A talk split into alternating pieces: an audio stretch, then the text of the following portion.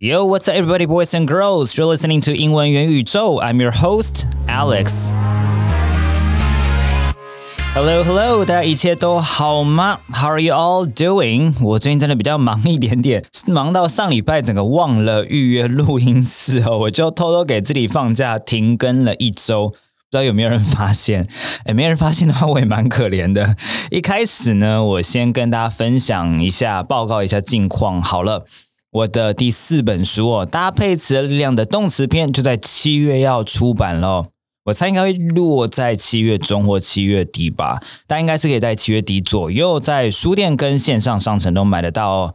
那它也是我搭配词的力量丛书最后一本书啦。之前我已经出了名词跟形容词篇，那这次出超级重要的动词篇哦，所以花了蛮多的精力跟时间的。尤其我们整个团队下去啊，对于这个例句的选择啊、校订跟翻译都蛮用心的，所以大家可以好好期待一下哦。那昨天呢，呃，这个录音的前一天呢，我也回味了好久，到了企业去做英语内训哦。那这一次跑去了总部在新北市的一家半导体大厂。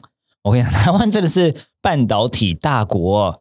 在之前呢，我帮了这个联咏啊，以及国巨做内训，尤其是这个国巨集团的哇，那个时候内训蛮夸张的，你知道吗？其实真的是有一半以上都是其实是从中国那边呃的工厂啊，或者中国那边的呃国巨的分公司呃的员工来参与，用线上参与这样子，哇，非常非常的积极哦。那嗯，但因为之前好多次培训都因 COVID 的关系，所以变成了线上的培训。那所以也算是过了一年多的时间，第一次到企业跟真人互动哦，有一点 微微的感动的感觉，有种时代的记忆感哦。但我我觉得台湾人因为真的很害羞的关系啊，然后又碰到这个英文这件事情又特别紧张哦，所以你知道，反而其实讲真人版的讲座，这个讲师的功力。要更强一点点哦，因为台湾其实蛮多在公司上班的人呢，是一个呈现一个 静止的植物状态，尤其是遇到外部的讲师的时候哦，所以其实呢，我们要不断设计一些桥段，让大家互动跟讲话，因为你知道还有很多很多自问自答。但我真的是因为企业讲座真的已经做了上百场了，不然我觉得，嗯，刚入行的一些菜鸟讲师可能会觉得非常的有挑战性，觉得。大家为什么都不讲话？大家为什么都不问问题哦？好啦，不过近况报告到这里。今天我们要聊的主题呢，就是 Grammarly 哦，就是 Grammarly 这样的一个 AI 为本的 Artificial Intelligence 为本的这个文件批改软体哦，到底好不好？它到底适不适合用来帮助我们检验写作，尤其英文写作哦？那我想，对于这个免费使用者来讲的话，就没有什么差。但是我知道，应该有些人在观望，到底要不要买 Premium 的。那尤其我知道，大家在看 YouTube 的时候，是不是蛮常会跳出他们的广告的呢？那我为什么会想要讲这个主题哦？感觉好像还踩到人家商业的线，有没有？但是我觉得真的蛮必要去跟他分析这件事情的，是因为在前阵子有一次我的商业写作讲座结束以后啊，就有一位这个参加公开课的同仁，他就在这个 Zoom 上面呢问了我这个问题哦，到底。就我怎么看 Grammarly 这个软体的？那因为当时其实时间非常的有限，然后最后 Q&A 其实大概只剩下十到十五秒的时间哦，所以我其实也没有办法很完整的给一个解释。那时候我就说了，可能不太适合哦。所以今天想要在 Podcast 上面跟大家分析一下 Grammarly 这个批改软体的利跟弊哦。因为很多时候，嗯，一个东西可能没有绝对好，或是没有绝对坏，但是我觉得就要看大家的使用场景跟你使用的一个目的哦。那比较容易去分析这个东西好跟坏。那一开始呢，通常哦有优点有缺点，我这边先从优点开始讲起吧。好了，其实我觉得 Grammarly 它好不好跟 AI 的能力非常的有关系哦。通常只要跟 AI 有关系的应用，他们非常会做到的就叫做 Follow rules, identify patterns。我再说一次，Follow rules, identify patterns。就人工智慧，它对遵守规则跟找出一些 pattern，他们非常的在行哦。那也因此啊，在英文的文法跟词汇当中啊，那 Grammarly 呢，它就可以帮我们找出那一些铁律，就文法的铁律。那你说什么是文法的铁律呢？还有铁律跟不是铁律的，的确有哦。那种铁律呢，它的使用规则跟规范呢，其实它跟上下文跟语义它没有什么太大的关系哦，就是。无论如何，不管你要讲什么，还是不管你的表达，你要怎样表达，你的态度是什么，你的对象是什么，哎，就是这样子使用这种 AI 就非常的在行，因为他们非常会 follow rules。那今天我就把这个文法跟智慧分开，个别给你们几个例子吧，好不好？因为在写作当中，蛮长就在讲文法跟智慧的。好，那以讲这个文法而言呢，嗯，有一个面向呢，就算是用铁律喽，就是 subject verb agreement。好，subject verb agreement，主动词一致性。那所以如果你写了一句话叫做 doing yoga don't interest him，好，doing yoga don't interest him。那 Grammarly 它非常会帮你找出来你的 don't 用错了，你应该用的是 doesn't。应该讲的是 doing yoga doesn't interest him，这时候你的 don't 就会变成了 doesn't。OK，这个是 Grammarly 非常的会哦，而且你其实不用买到 Premium，你用免费的版本，应该就会显示出来有错误了。其实这个错误甚至是基本上是连那个 Word document 都能够找得出来的。好，或者是呢 subject verb agreement 可能还有什么？你写说 the program seek to promote 哒哒哒。你看到这边的 the program seek 应该是 seeks 才对，对不对？应该是 the program seeks to promote something。哎，这边也是 Grammarly 很在行的哦。好，那这个是一块，我讲这个主动词一致性这个铁律哦。那另外，在某一些介系词上面的使用，English prepositions 上面，Grammarly 其实也可以帮助我们抓出一些错误哦。但是你会发现，我讲某一些，没错，只有某一些哦，因为。就光以介系词的使用来说，其实也有一些用法是相对固定的。那有一些是很看上下文，很看的受词性质的，很看讲话的人要讲的口吻啊、范围啊跟态度。那这一些 Grammarly 非常的不会，Grammarly 它比较在行的就抓出一些固定用法。那有一些在片语里头出现的介系词，那当然就是一个固定用法，你没有办法去改它嘛？好吧，这边给你一个例子哦，例如说你说。我们要注意一下它的一些副作用哦。We need to pay more attention。你写成 on the side effects。好，你写成 We need to pay more attention on the side effects。那 Grammarly 呢，它可以立即帮你把这个 on 呢改成 to，因为 pay attention to 它是 AI 可以轻易从语料库里头学到的规则哦。但就以这边来说，那个 side effects 的 effect 要不要加 s？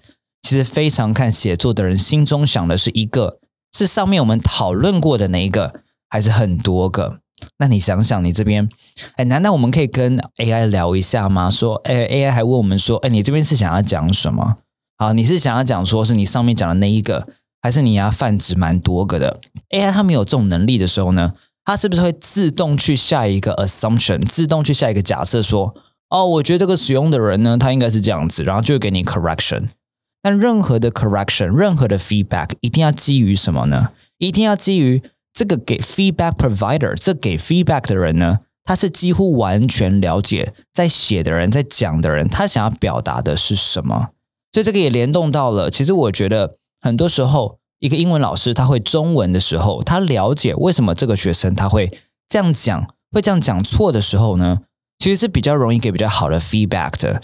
因为当今天一个纯母语人士他不会讲中文的时候呢，有的时候我们犯的一些中式英文错误，或是一些用的比较奇怪的一些表达方式，他们可能完全没有办法理解为什么我会这样子讲，为什么你会这样子讲。所以他给出的 feedback 可能就只是说，哦，你应该这样子讲才对。哦，我们不会那样子讲，我们会这样讲。那这样讲，it sounds better to me。可是说真的，他没有办法解释到底为什么。好，所以其实我觉得跟 AI 有一点点像，就是呢。他可能没有完完全全的去理解说你想要讲什么的时候呢，他就可以从只会从那个很表面的方式去给你 feedback 咯。好，那这个就是 Grammarly 比较弱的地方，尤其凡事要涉及跟他解释这边你怎么写的，你怎么想的，哎呀，都很弱啦。好，那以单字而言呢，我们来看一下这个 vocabulary，它可以给我们单字上面什么好的 correction 呢？也一样，就是那些铁规则。你说哈，单字还有铁规则哦，那这边。呃，Let me give you a concrete example。好，我给你一个具体的例子哦。假设你说我们应该考虑来将这个会延期，你就说了，We should consider to postpone the meeting. We should consider to postpone the meeting. 但从语料库啊，AI 就学到啦，哎，consider 考虑这个动词后面横长加上动名词 v i n g，所以这边它一秒哦非常快，甚至零点零五秒，它就可以告诉你应该改写成。we should consider postponing the meeting。好，最好把这个 we should consider to postpone 改成了 we should consider postponing。好，这个就是 AI 很在行的啦。那除此之外呢，像是英文的名词，有一些是不可数名词，像哪一些字呢？啊，我就在讲这四个字里面很弱哦。Advice, feedback, information, evidence。再一次哦，advice, feedback, information and evidence。 尤其 feedback 这个字哦，其实我看过那种真的。已经在南加大念完四年的大学，或在纽约大学念完四年大学，算了，我不要开那个大学炮好了。意思就是呢，已经在当地呃学英文，或者说用英文生活生活非常久了，可他还是会在 email 里头写出 Thank you for your feedbacks 哦，不可以哦，feedback 是不可数名词，不可以这样讲 feedbacks。OK，好，来，所以回来这里，advice、feedback、information、evidence 这四个字都是不可数名词哦。好。无论如何都是不可数名词，但是有一些名词它是有时可以数，有时不可以数。像什么字呢？像是 development 发展，像是 technology，像是 effect，像是 influence 这些字，好，都是有的时候可以加 s，有的时候不可以的。那你们现在应该猜得到 AI 对哪块比较揪的出来错误呢？没有错，就是前面那一种，因为它就是铁律嘛。但在这后面那一种，有时候可数，有时候不可数的名词哦。By the way，英文叫做 variable nouns。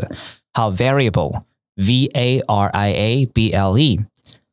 对于 variable nouns，其实 Grammarly 能帮助的非常的有限。为什么呢？因为它跟你真的不熟，它不见每一次都能猜得到你想写什么。那更何况很多人写中文都不清楚了。要写成英文真的是为难 AI 了。我记得碰过有一些学生，他在企业里面上班，然后就跟我讲说，那在企业里头很可怕，就是很多企业非常的省钱，所以很多的英文文件呢，他们绝对不会外包哦，或是不会找专业人士来处理，会请谁来处理呢？会请听说他英文还不错的人来处理。然后就蛮可怕的是呢，你的主管可能把一个四十多页的 PowerPoint slides，可能有关。某很厉害的什么土木工法的，好，全部都交给你，要翻成这个英文。然后呢，他们就觉得说，哦，应该蛮好翻的吧，对不对？啊，不就把它翻英文吗？我中文都给你了，对不对？啊，应该还好，应该一下就好了吧，两个小时就好了。好，当然没有这种事情吧，对不对？为什么呢？因为在过程当中呢，这些同学他们就常常发现一件事情哦，哎，主管连他的中文要讲什么都讲不太清楚。那我今天我要翻成英文之前。我还要猜他中文到底在写什么东西。尤其你知道吗？如果只是平常沟通，我们去听别人讲中文，我们还不会特别去挑剔。他说：“哦，you know like 你的中文不清楚。”可是当你今天你要翻译成另外语言的时候呢？这时候你就会发现，哎，我一开始我一定要是先听懂、先看懂你要讲什么嘛，然后才意识到一件事情：哇，原来那么多人连中文都讲不太清楚。所以你就发现一件事情哦，当今天如果不管你在写什么东西，你在写 email 也好。你在写 business letter 也好，你今天写一般的英文日记也好，你在写学术写作 academic writing 也好，好 you name it，你在写什么东西，你自己决定。哎，尤其在讲英文的时候，那我们应该问说，in the first place，那你中文这样的一个文体到底写的清不清楚呢？所以你会发现一件事情哦，写作在西方很多时候，它被放在跟阅读一起被放在 literacy skills 里头。好，literacy，所以基本上我们中文也有中文的 literacy。它当然会直接的影响到我们学习在第二语言或第三语言的时候的 literacy development。OK，所以在这一块不要为难 AI 了，在这一块呃不是 Grammarly 的错，好是我们的错。如果我们连中文都写不清楚的话哦。